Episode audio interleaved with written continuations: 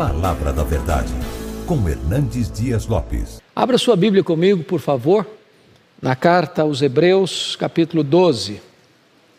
Carta aos Hebreus, capítulo 12.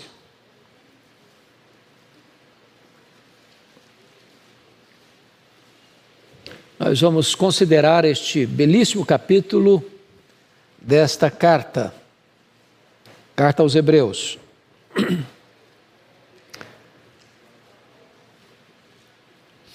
Hebreus capítulo 12.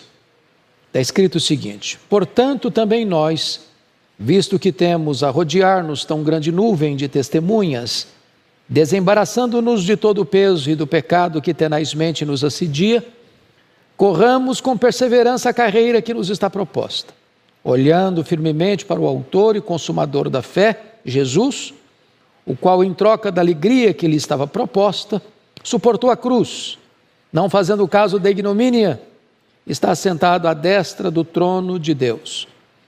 Considerai, pois, atentamente aquele que suportou tamanha oposição dos pecadores contra si mesmo, para que não vos fatigueis, desmaiando em vossas almas.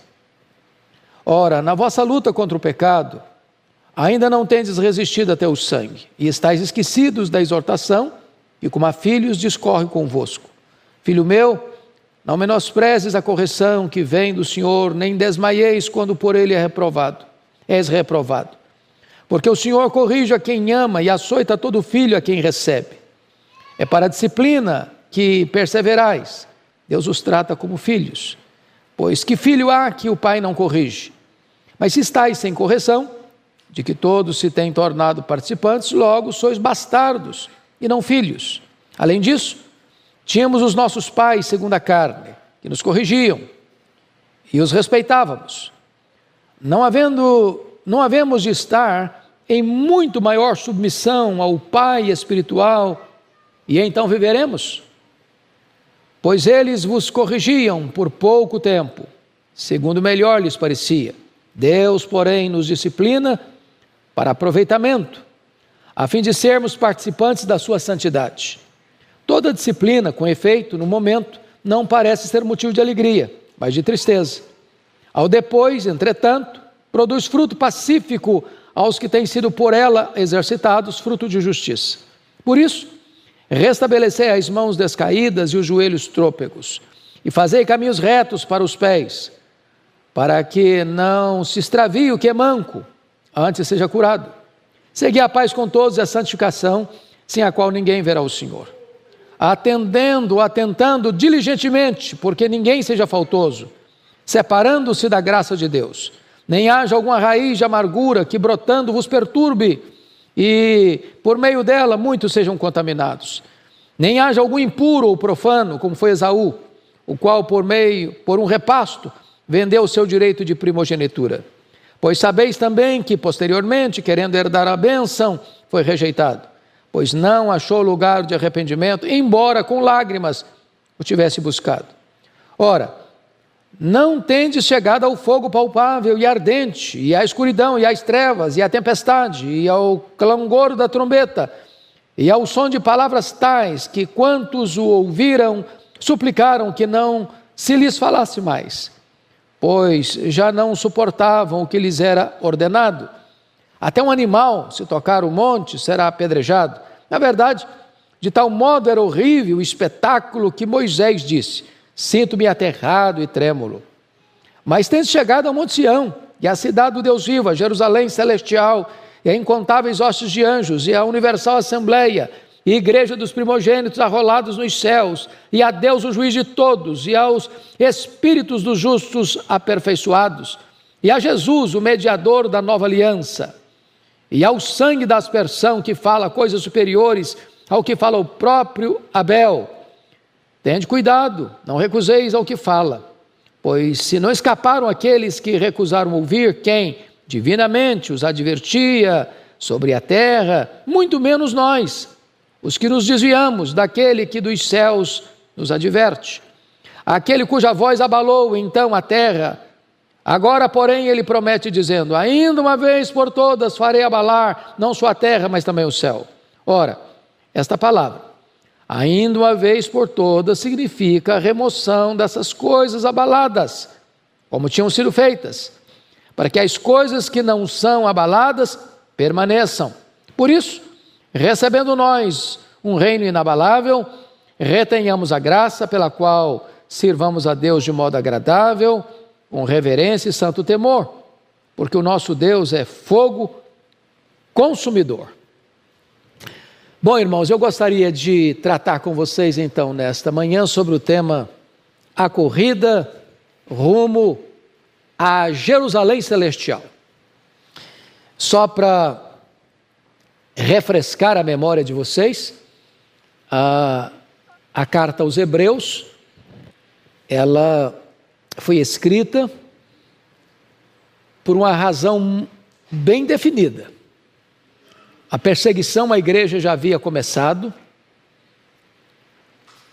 Judeus convertidos a Cristo, com medo da perseguição, estavam de malas prontas de volta para o judaísmo. E o autor aos Hebreus então escreve para essas pessoas dizendo o seguinte: olha, abraçar a Jesus e retornar para o caminho de origem, no caso o judaísmo, é uma apostasia, é um caminho de morte. Isso porque Jesus é superior, é melhor do que os profetas, do que os anjos, do que Moisés, do que Arão, do que Josué. O sacrifício de Jesus é superior ao sacrifício levítico. A ordem sacerdotal de Jesus, Melquisedeque, é superior à ordem levítica. A nova aliança firmada no sangue de Jesus é superior à nova aliança. Portanto, retroceder é voltar para as sombras, depois que a realidade já chegou. Então, essa é a grande tese desta carta. Mostrar que o judaísmo tinha um propósito: levar-nos até Jesus. Esse era o grande projeto do Velho Testamento. Era mostrar Jesus. Jesus está presente em todo o Velho Testamento. Ele é a semente da mulher, ele é o cordeiro da Páscoa, ele é simbolizado pelo tabernáculo, pela arca da aliança, pelo templo, pelas festas, pelos rituais, pelo próprio sábado. Tudo isso era sombra. Ele, Jesus, a realidade. Quando Jesus Cristo veio, não é preciso mais da sombra, a realidade já chegou. É por isso que nós não podemos concordar com esta onda de judaização da igreja evangélica.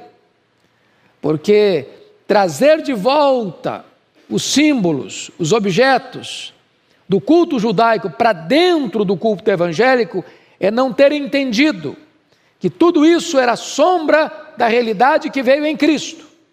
Bom, dito isto, vamos então agora entrar nesta carta, nesta área prática da carta, tá?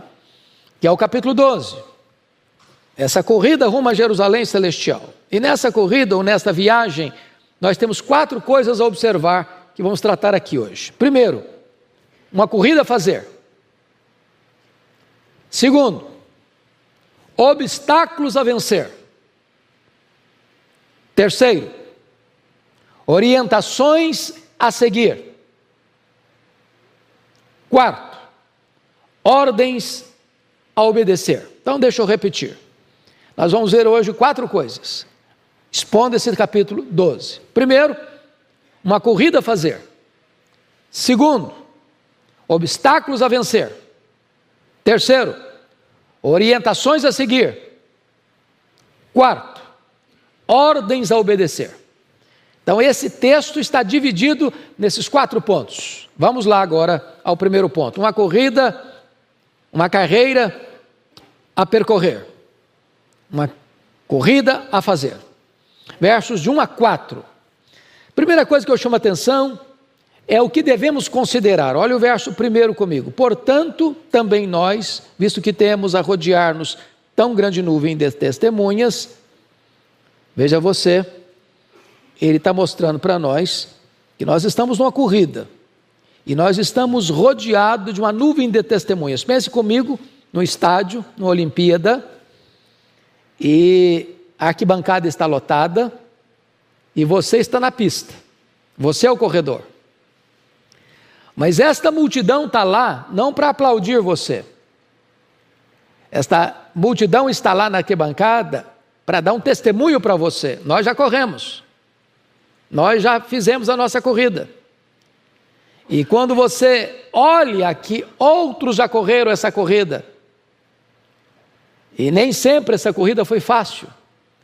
No capítulo 11 diz que existiram pessoas que foram libertadas do fogo, da boca de leão, mas outros também foram queimados e outros foram cerrados ao meio. Ou seja, não importa se a sua corrida vai ser uma corrida sem luta, de sacrifício pessoal, ou se nessa corrida você vai precisar, inclusive, dar a sua própria vida no martírio. Corra! Corra! Porque outros já correram. Agora é a sua vez de fazê-lo. Deus deu testemunho delas, dessas pessoas que correram. E elas agora dão testemunho para nós, que nós também podemos correr. Essa é a nuvem que nos rodeia de testemunhas. Mas ele está mostrando aqui no verso primeiro ainda o que devemos rejeitar, desembaraçando-nos de todo o peso e do pecado que tenazmente nos assedia. Veja bem que ele faz diferença entre pecado e peso. Tem coisa que, embora não seja em si pecado, pode ser peso. E se você está entendendo a linguagem que está usando de uma Olimpíada, tudo que um corredor não pode fazer para fazer uma boa corrida é carregar uma mochila nas costas. Um saco de cimento nas costas. Ele não vai conseguir correr. Ou também correr com vestes inapropriadas. Pensa você, um corredor na pista com uma túnica. Vai tropeçar nos próprios pés. E aí é hora de você parar e perguntar para o seu coração: o que é que para mim é um peso que me atrapalha na minha corrida cristã?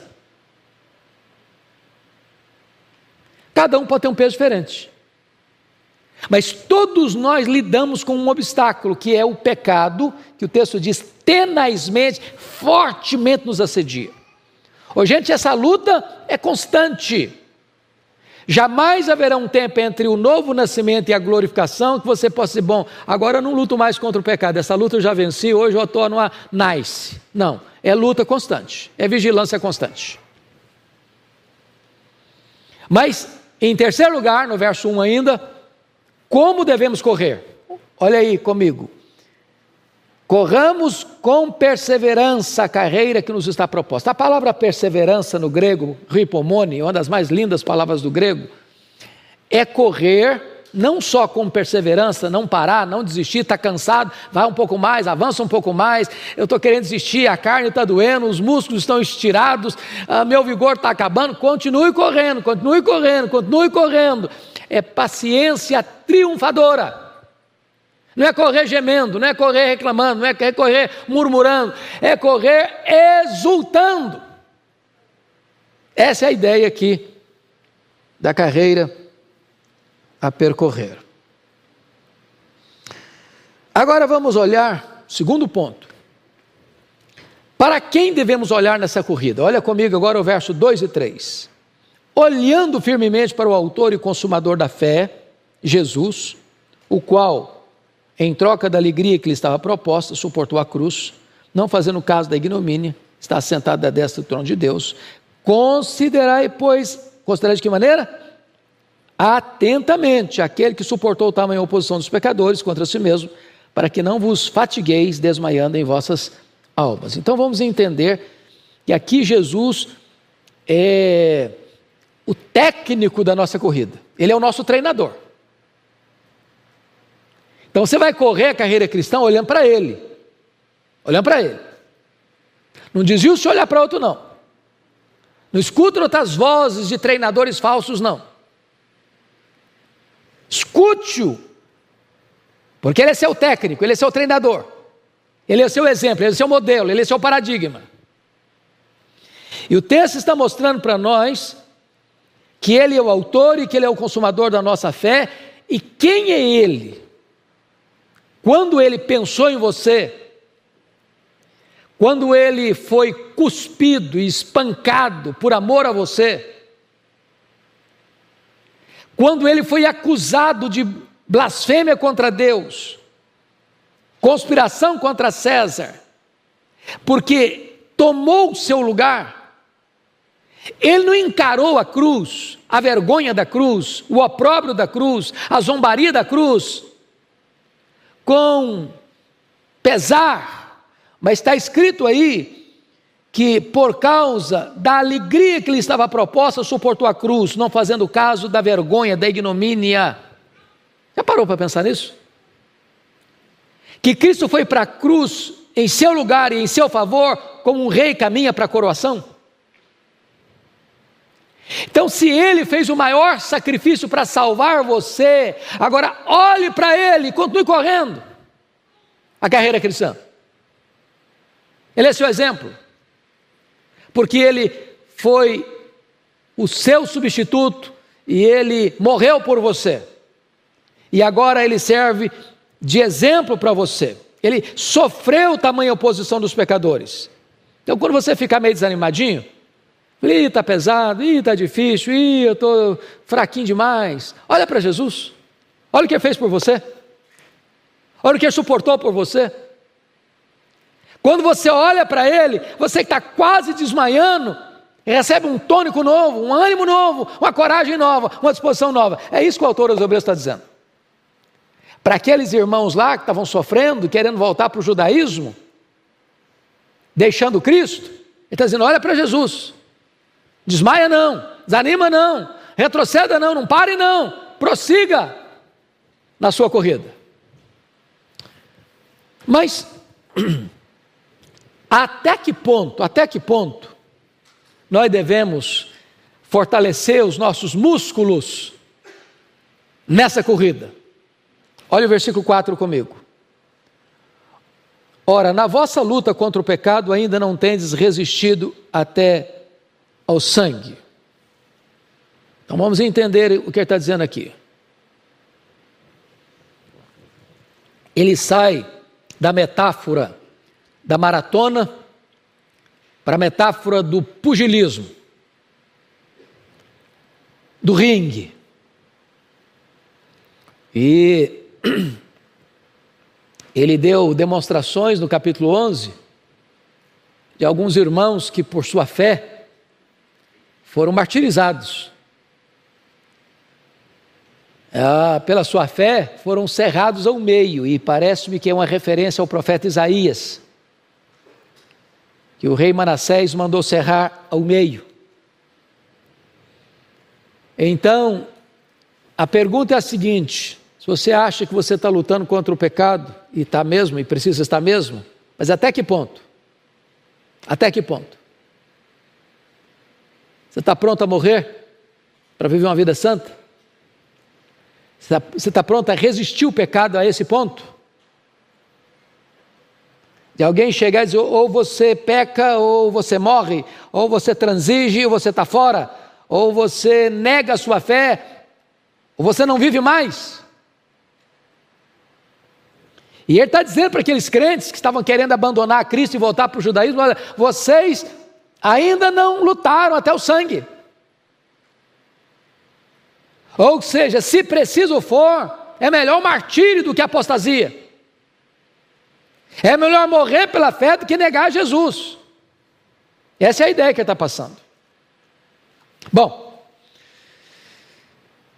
vamos ao segundo ponto que agora que é uma disciplina a receber versículos 5 a 11, ele passa agora da metáfora da maratona, vai para a metáfora do pugilismo, e agora ele entra no território familiar, a, do aconchego da família, que é a questão da disciplina do lar. Então vamos ver aqui uma disciplina a receber alguns pontos. Primeiro, precisamos relembrar a palavra de Deus, versículos 5 e 6. Estais esquecidos da exortação que, como a filhos, discorre convosco. Filho meu, não menospreze a correção que vem do Senhor, nem desmaieis quando por ela, por ele és reprovado, porque o Senhor corrige a quem ama e açoita todo filho que recebe. Aqui tem um aspecto, irmãos, do esquecimento seletivo, do esquecimento por interesse. Você não quer lembrar, na verdade. Você está passando por uma situação difícil, uma providência carrancuda, e Deus está tratando com você, Deus está usando lixa grossa para burilar você, Deus está lapidando você, arrancando algumas lascas, algumas quinas, algumas arestas na sua vida, e Deus está disciplinando você, e você fica reclamando, murmurando, é, desanimado. É, o texto está dizendo: você está esquecido, você esqueceu. Não é aquele esquecimento de falta de memória, não. É aquele esquecimento deliberado. Da exortação que Deus falou, fez, tantas está lembrando, está lembrado, que eu já vi divertir, já falei, já exortei, já ensinei. Que Deus disciplina quem ama. Então não murmure contra Deus se Deus está disciplinando, Ele é pai. Se você não for disciplinado, você é bastardo, você não é filho. Pegando aqui uma aplicação pessoal, mais nossa. É, aqui nós temos pais. Quem é pai e mãe aqui? Levanta a mão. Pai e mãe. Ok, maioria aqui. Quem não é, se Deus quiser, vai ser. E Agostinho diz que você vai começar a educar seus filhos 20 anos antes, você, antes dos filhos nascerem. Então, todo mundo aqui já está começando a educar seus filhos. Vão nascer ainda. Quando um filho desobedece não quer seguir as normas da casa, por exemplo. Toda casa tem normas, certo? Em princípios. Toda casa tem princípios. O que pode, o que não pode. O que faz, o que não faz. O que deve, o que não deve. A hora que chega, a hora que sai, com quem vai, aonde vai. O que faz. Toda casa tem carta na mesa. Está claro. Está claro o jogo aqui. Que ninguém faz o que quer. Que tem comando, que tem direção.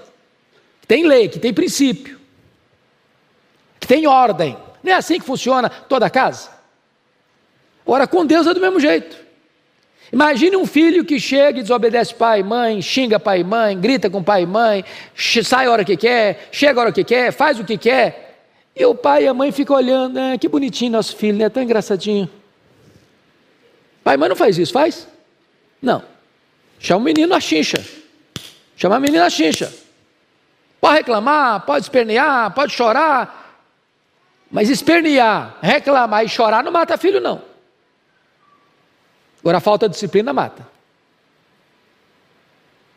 Então Deus está dizendo para você o seguinte: olha, se eu estou disciplinando você, é porque eu amo você, porque você é meu filho. Se você não fosse meu filho, deixa eu fazer uma pergunta: se você encontrar um menino rebelde na rua, você disciplina esse menino? Por que você não disciplina? Ele é seu filho, você não tem responsabilidade com ele, não é seu papel discipliná-lo. Agora, se é filho, aí você é disciplina. Deus está dizendo: eu estou disciplinando vocês, que vocês são meus filhos, vocês não são bastardos. Esse é o ponto aqui. Agora, precisamos atentar para o cuidado paternal de Deus, versos 7 a 9, olha aí. É para a disciplina que perseverais, aí tem entre parênteses, Deus os trata como filhos, pois que filho há que o pai não corrige? Mas se estáis sem correção, de que todos se têm tornado participantes, logo sois bastardos e não filhos. Além disso, tínhamos os nossos pais, segundo a carne, que nos corrigiam e os respeitávamos, certo? Não respeitar pai e mãe é, é um negócio louco. Pai e mãe é a autoridade da nossa vida, não é verdade? É por isso que a gente tem que ter respeito pelos pais e respeito pelos mais velhos. A nossa geração, a nossa geração jovem não está fazendo isso mais não, mas a nossa geração aqui de cabecinhas, alguns cabelinhos brancos, lembra bença pai, mãe, bença pai, bença mãe. E não tinha vergonha de falar isso não, era adolescentão lá bonitão, perto da menina bonitinha, perto do lado, bença pai, bença mãe, tem esse negócio não. Não é verdade? Você lembra disso? Respeito. A gente respeitava os pais, tem que respeitar. Agora, se a gente respeita pai e mãe, cuja disciplina tem falhas, porque somos humanos, quanto mais não deveremos respeitar o Pai Celestial, que é perfeito. E nunca vai ser injusto conosco, nunca vai cometer um equívoco conosco. Porque nós, pais humanos, podemos errar com os nossos filhos. A pressão chega meu filho, me perdoe, papai, a dose foi grande demais. Eu, eu, eu falei o que não podia falar. Eu fiz, talvez, no fogo da emoção e me excedi. Deus não comete excesso. Deus não comete erro. Então é isso que ele está dizendo aí. Tínhamos os nossos pais, segundo a carne, que nos corrigiam e os respeitávamos. Não havemos de estar em muito maior submissão ao Pai espiritual e então viveremos? Quanto mais você obedece a Deus, mais vida você tem. Agora, terceiro lugar, você precisa entender o elevado propósito de Deus em corrigir você. Senão você fica um crente amargo. Olha aí o verso 10 e 11. Você pode ler comigo os versos 10 e 11? Vamos juntos? Pois eles nos corrigiam por pouco tempo segundo melhor lhes parecia. Deus, porém, nos disciplina para aproveitamento, a fim de sermos participantes da sua santidade.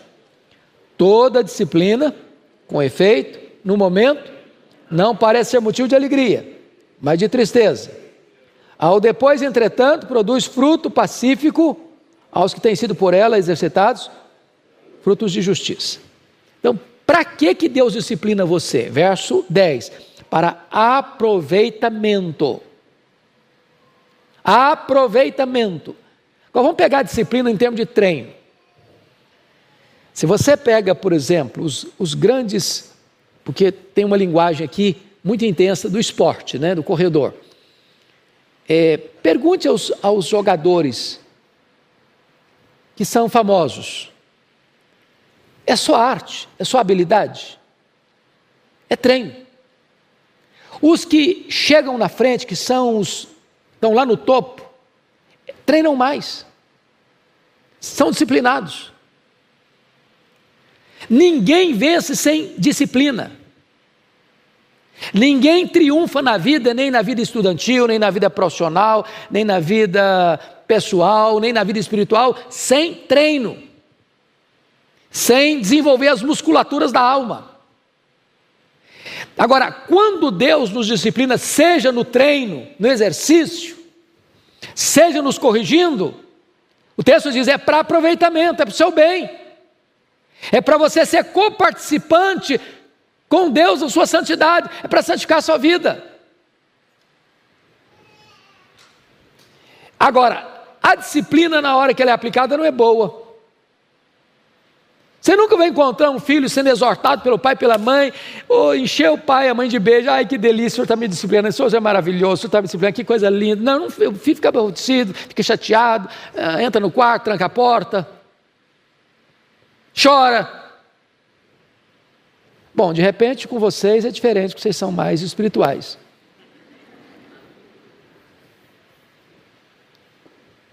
Porém, o verso 11 está dizendo algo maravilhoso. Na hora que você está sendo disciplinado, parece tristeza. Você não está entendendo às vezes, você não, você não está alcançando. Ô, gente, olha que coisa curiosa. Deus é maravilhoso. Por isso que Deus botou um filho sob o cuidado de pai e mãe, porque pai e mãe já está lá na frente, um pouquinho de experiência, um pouquinho de ruga no rosto, já foi calejado pela vida, já passou por situações, já sabe quais são os efeitos das más escolhas. Então Deus bota um filho imaturo, debaixo da autoridade de pais maduros, para que esse pai maduro diz, meu filho, por esse caminho não vai não, vai ser problema, vai ser, vai ser dor, vai ser sofrimento, você vai bater com a cara na parede, você vai sofrer.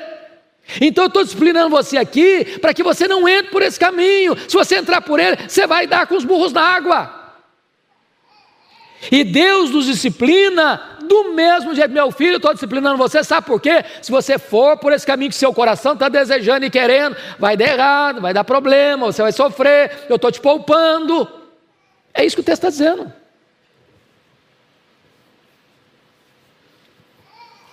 Terceiro ponto. Uma atitude a assumir. Versos 12 a 17. Primeiro, você e eu precisamos vencer o desânimo. Olha aí comigo os versos 12 e 13. Pode ler comigo? Vamos juntos? Por isso, restabeleci as mãos descaídas, os joelhos trôpegos, e fazei caminhos retos para os pés, para que não se extravie o que é manco, antes seja curado. Então pense agora, eu volto de novo à, metáfora da maratona, da corrida. Uh, eu não sei, eu nunca, nunca corri a São Silvestre em São Paulo. Alguém aqui já correu São Silvestre em São Paulo? Alguém? Algumas pessoas já? Ok. É, eu não sei quanto você correu, em que lugar que você chegou. Mas eu quero crer que ah, ah, não toma medalha lá dos irmãos lá de, da África, né? Eles são profissionais nisso. Mas o corredor chega um momento em que ele, ele chega e eu não estou aguentando mais, as mãos já estão caídas, os joelhos já estão batendo no outro, estão trôpegos, e você está quase desmaiando. Ele está usando uma metáfora para falar da vida espiritual. Às vezes nós estamos assim na vida espiritual, tanque vazio, andando na reserva, abatido, joelhos trôpegos, mãos descaídas, desanimado. E Deus está nos mostrando a necessidade, irmãos, de nós vencermos o desânimo. Vencer o desânimo. E como é que você vence o desânimo? Diz o texto no verso 13: fazendo caminhos retos. Sabe por quê? Falando agora espiritualmente, sabe o que, que cansa a gente? Não é trabalho, não é esforço, não é o exercício. O que cansa o crente é o pecado fazer coisa errada. Aí você perde a alegria, aí você perde a paz, você perde a intimidade com Deus, aí você fica constrangido até de orar. Aí o louvor parece que não brota espontaneamente. Então o autor aos Hebreus está dizendo: você quer melhorar? Você quer ficar animado? Larga de lado os caminhos tortos. Fuja daqueles lugares escorregadios. Não entre por atalhos sinuosos. Faça caminhos pés para que você não tropece. Porque, veja bem, uma pista de corrida, via de regra, é preciso ser o quê? Plana, para o cara não pisar em falso, torcer o joelho. O pecado, que é o caminho sem ser plano, ele vai levar você a tropeçar a sofrer salavancos, solavancos, e dá um problema aí nos seus joelhos espirituais. Essa é a ideia do texto.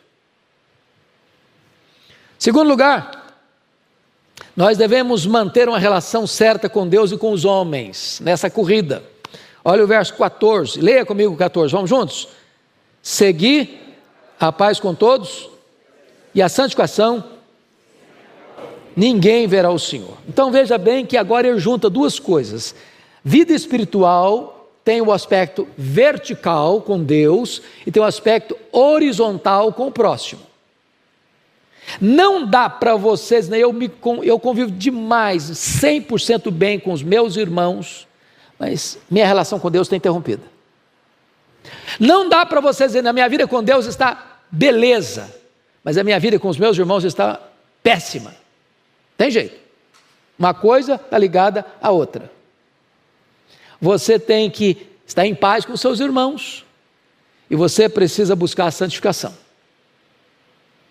Então, gente, ó, para de brigar, tá? Para de criar encrenca. Para de fazer confusão. Para de ser uma fonte de intrigas. Para de falar dos outros.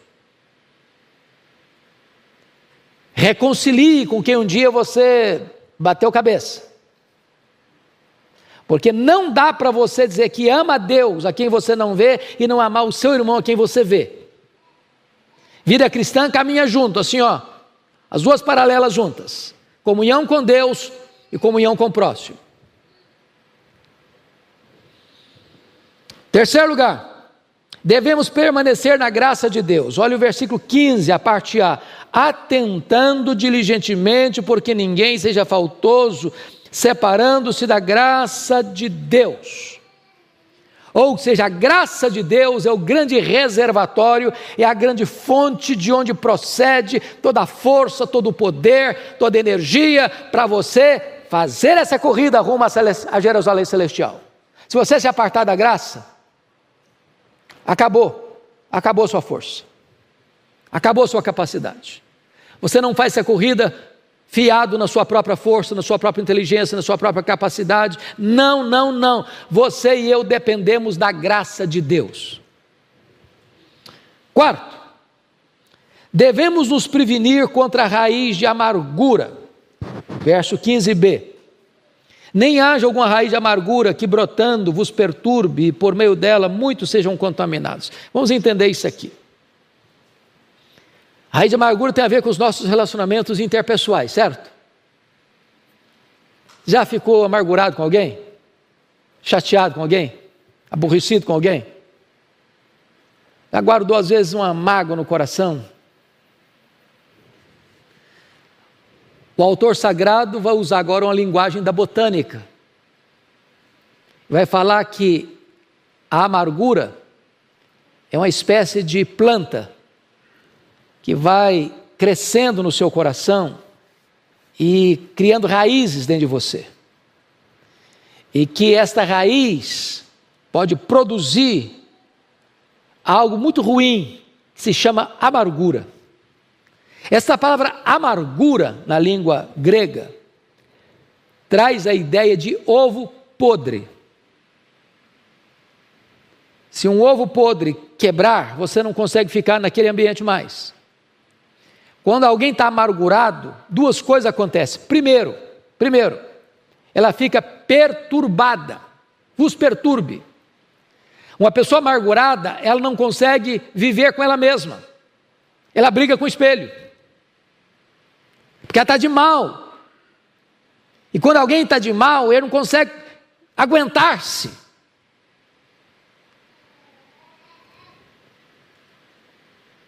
Você não suporta você mesmo.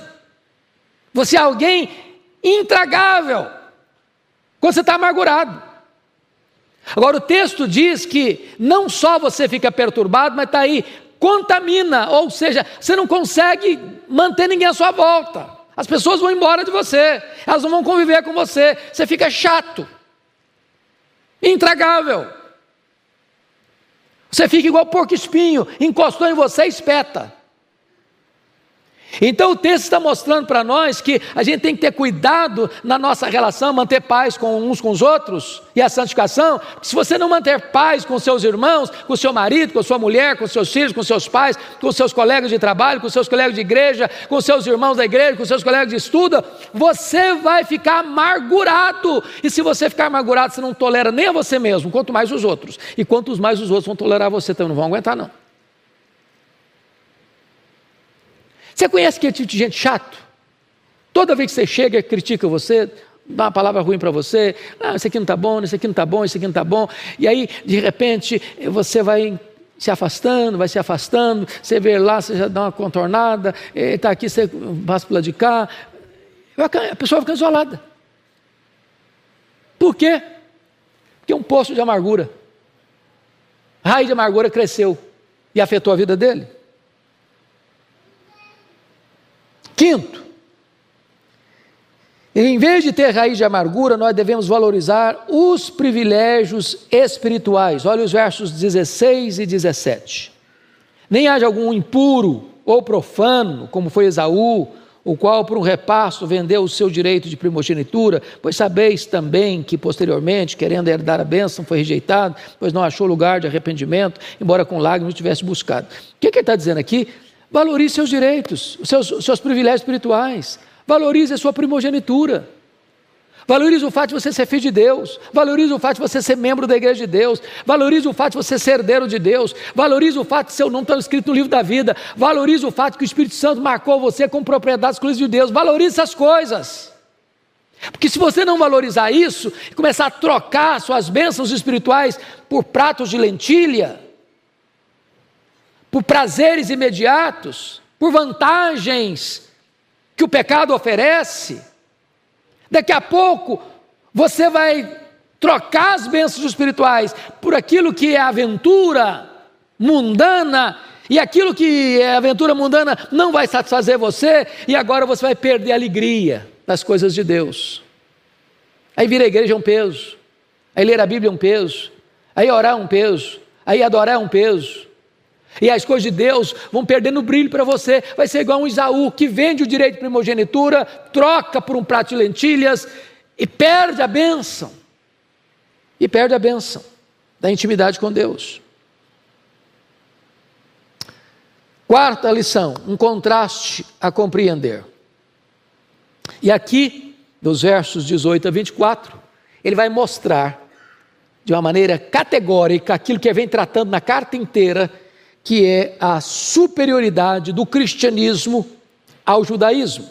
O judaísmo era a sombra que pegou você e trouxe você até Cristo e apresentou você a Cristo. Lembra lá que lá no cenáculo, Jesus Cristo, participando da última Páscoa, que era a mais importante festa de Israel, ele pega o pão e parte e diz: Este pão é o meu corpo que é dado por vós. Tomai e comei e fazei isto em memória de mim. Depois ele pega um cálice de vinho e diz: Este cálice é a nova aliança em meu sangue. Tomai e bebei dele todos. Fazei isto em memória de mim, até que eu retorne para vós. Com isso, Jesus está fazendo o seguinte: dando um corte radical entre judaísmo e começo do cristianismo. Acabou, acabou acabou a matança de cordeiro, não tem mais cordeiro sendo imolado, não tem mais sangue de cordeiro sendo derramado, acabou. Eu estou inaugurando a nova aliança, eu estou começando agora uma nova fase eterna que nunca mais vai acabar. Bendito seja Deus. No momento que você entende isso, meu amado irmão, você começa então a compreender a superioridade daquilo que Cristo veio trazer para nós. E aí, ele vai usar duas figuras: Sinai de um lado, Sião do outro.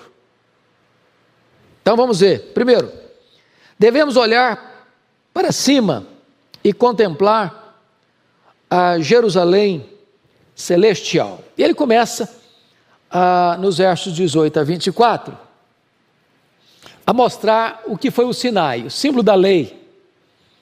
Né?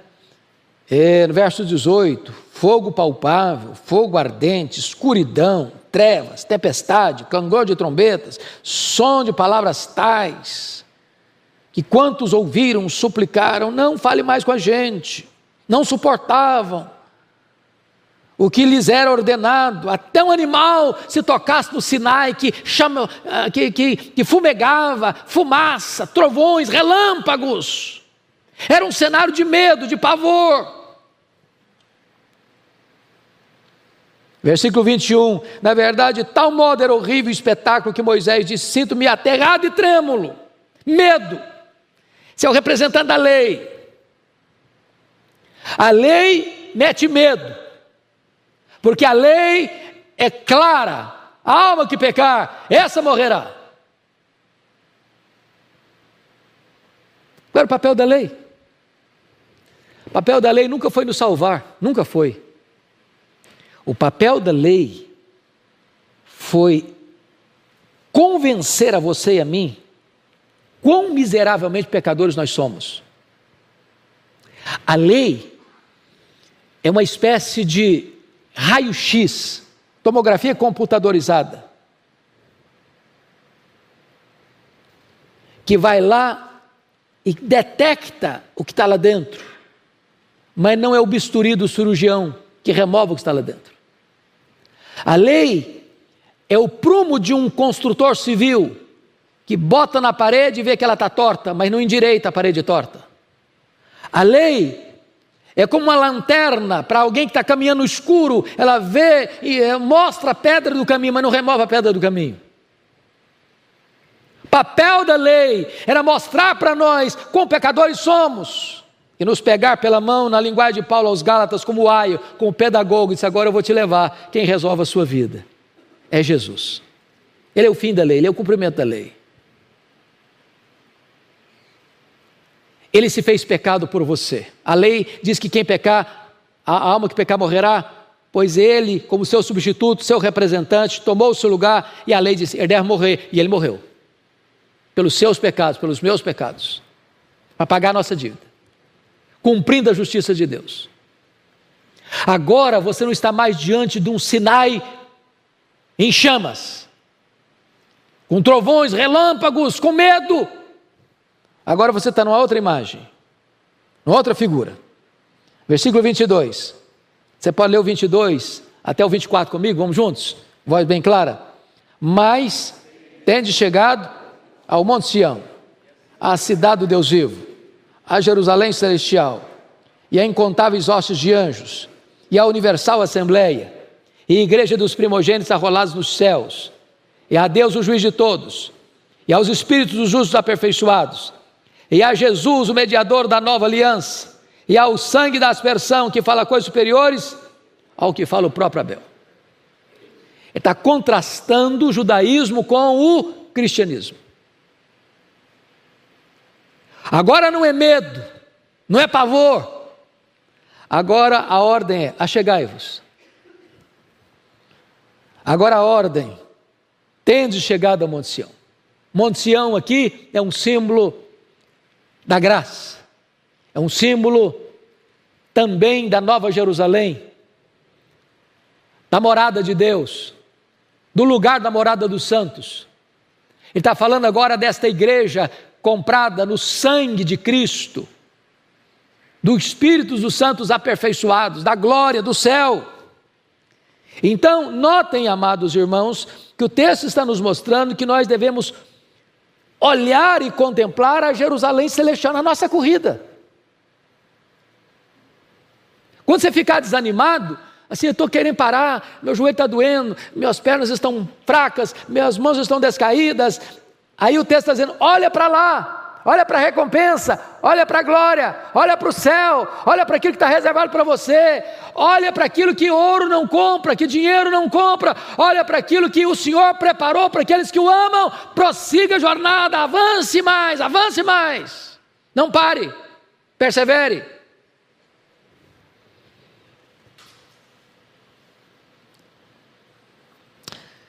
Segundo lugar, Devemos olhar para frente e aguardar o reino inabalável. Versos 25 a 29. Preste atenção na leitura que eu vou fazer. Tende cuidado. Olha, olha bem a expressão, tende cuidado. Não recuseis ao que fala. Agora ele está aplicando, agora ele está fechando o argumento. Agora está fazendo aplicação. Agora é o pastor que pregou o sermão e está fazendo a aplicação do sermão. Tende cuidado. Não recuseis ao que fala. Pois se não escaparam aqueles que recusaram ouvir quem divinamente os advertia sobre a terra, muito menos nós, os que nos, nos desviamos daquele que dos céus nos adverte. Ele está falando o seguinte: olha, quem, quem não escutou lá atrás, no regime da lei, sofreu sanções. Ele vai mostrar aqui nesta carta que aqueles hebreus, aqueles judeus, aqueles israelitas, melhor dizendo, que saíram do Egito, rebelaram-se contra Deus no deserto. Por incredulidade. O que, que aconteceu com eles? Ninguém entrou na terra, exceto duas pessoas. Toda aquela geração de aproximadamente 2 milhões de pessoas, eram 600 mil homens, fora mulheres, crianças, estimado em 2 milhões de pessoas, Toda aquela geração morreu no deserto. Toda. O deserto virou um grande cemitério. Por que, que eles não entraram? Porque eles não escutaram aquele que os advertia. E agora o autor aos Hebreus está fazendo a aplicação dizendo o seguinte: olha, preste atenção nisso.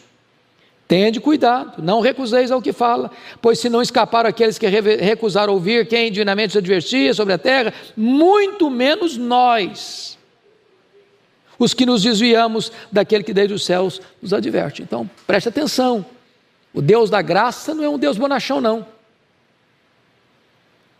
Não é a graça barata, não. Não é o fato de você estar salvo pela graça que pode levar a vida na galega, não. E aí ele diz no verso 26: Aquele cuja voz abalou, então a terra, agora, porém, ele promete, dizendo: Ainda uma vez por todas farei abalar, não só a terra, mas também o céu.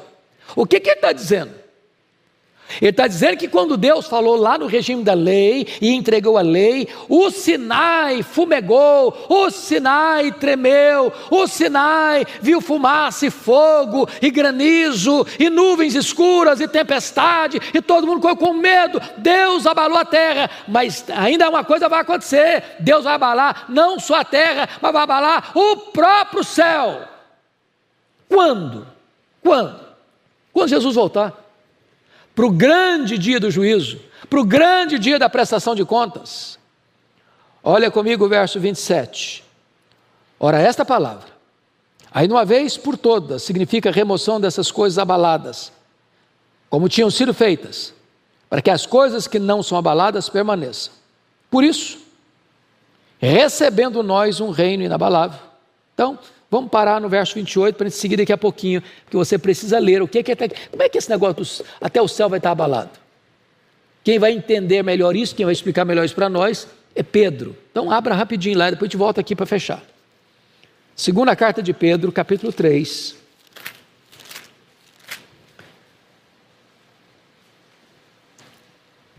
Eu chamo você para ler alguns versículos. Segunda carta de Pedro 3, versículo 7. Você pode ler comigo, todo mundo? Vamos lá? Ora, os céus que agora existem e a terra, pela mesma palavra, têm sido entesourados para fogo, estando reservados para o dia do juízo, destruição dos homens ímpios. Ora, versículo 10: Virá, entretanto, como ladrão o dia do Senhor, no qual os céus passarão com estrepitoso estrondo, e os elementos se desfarão abrasados. Também a terra e as obras que nela existem serão atingidas. Agora, versículo 12: Esperando e apressando a vinda do dia de Deus, por causa do qual os céus incendiados serão desfeitos e os elementos abrasados se derreterão. Então, quando Jesus voltar, preste atenção nisso. Não vai ser só a terra que vai ser abalada, não. Os céus também.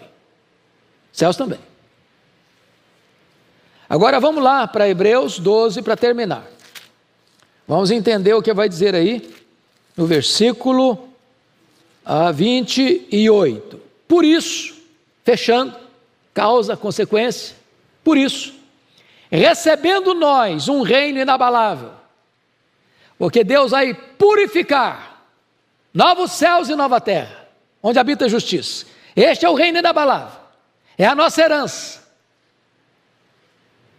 É a nossa herança, é o nosso tesouro. Por isso, recebendo nós um reino inabalável, retenhamos a graça, pela qual sirvamos a Deus de modo agradável, com reverência e santo temor. Você tem o céu como herança.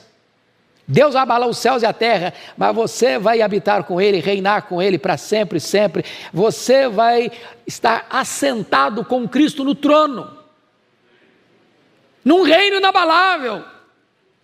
Não vai mudar nunca esse reinado, esse rei nunca vai se aposentar, esse rei nunca vai perder o trono, esse rei nunca vai ser tirado do trono, e você vai reinar com ele num reino inabalável. Por isso, fica firme na graça, meu irmão. Agora, quem quiser brincar com esse Deus, verso 29 alerta, porque o nosso Deus é o quê? Fogo consumidor. Que Deus nos ajude, irmãos, a correr com perseverança a carreira cristã. Vamos ficar em pé e vamos orar. Te damos graças pela tua palavra, Senhor. Que preciosa ela é para o nosso coração. Ajuda-nos a caminhar com perseverança nossa carreira porque a tua palavra nos diz que tu nos segura pela mão direita, nos guia com o teu conselho, até nos receber na glória. E nós queremos, nessa jornada, tirar o peso das costas, olhar para o nosso treinador, o autor e consumador da nossa fé, que é Jesus, e vivermos uma vida correta, santa, piedosa, em paz com os nossos irmãos, em intimidade contigo, entendendo que nós fomos transferidos da lei para a graça, por causa da obra de Cristo na cruz do Calvário. E que nós estamos olhando para esta grande recompensa, para este reino inabalável, onde reinaremos contigo para sempre. Enquanto caminhamos da terra para o céu, fortalece-nos com a graça para entrarmos na glória. Assim oramos em nome de Jesus. Amém. Deus abençoe a todos.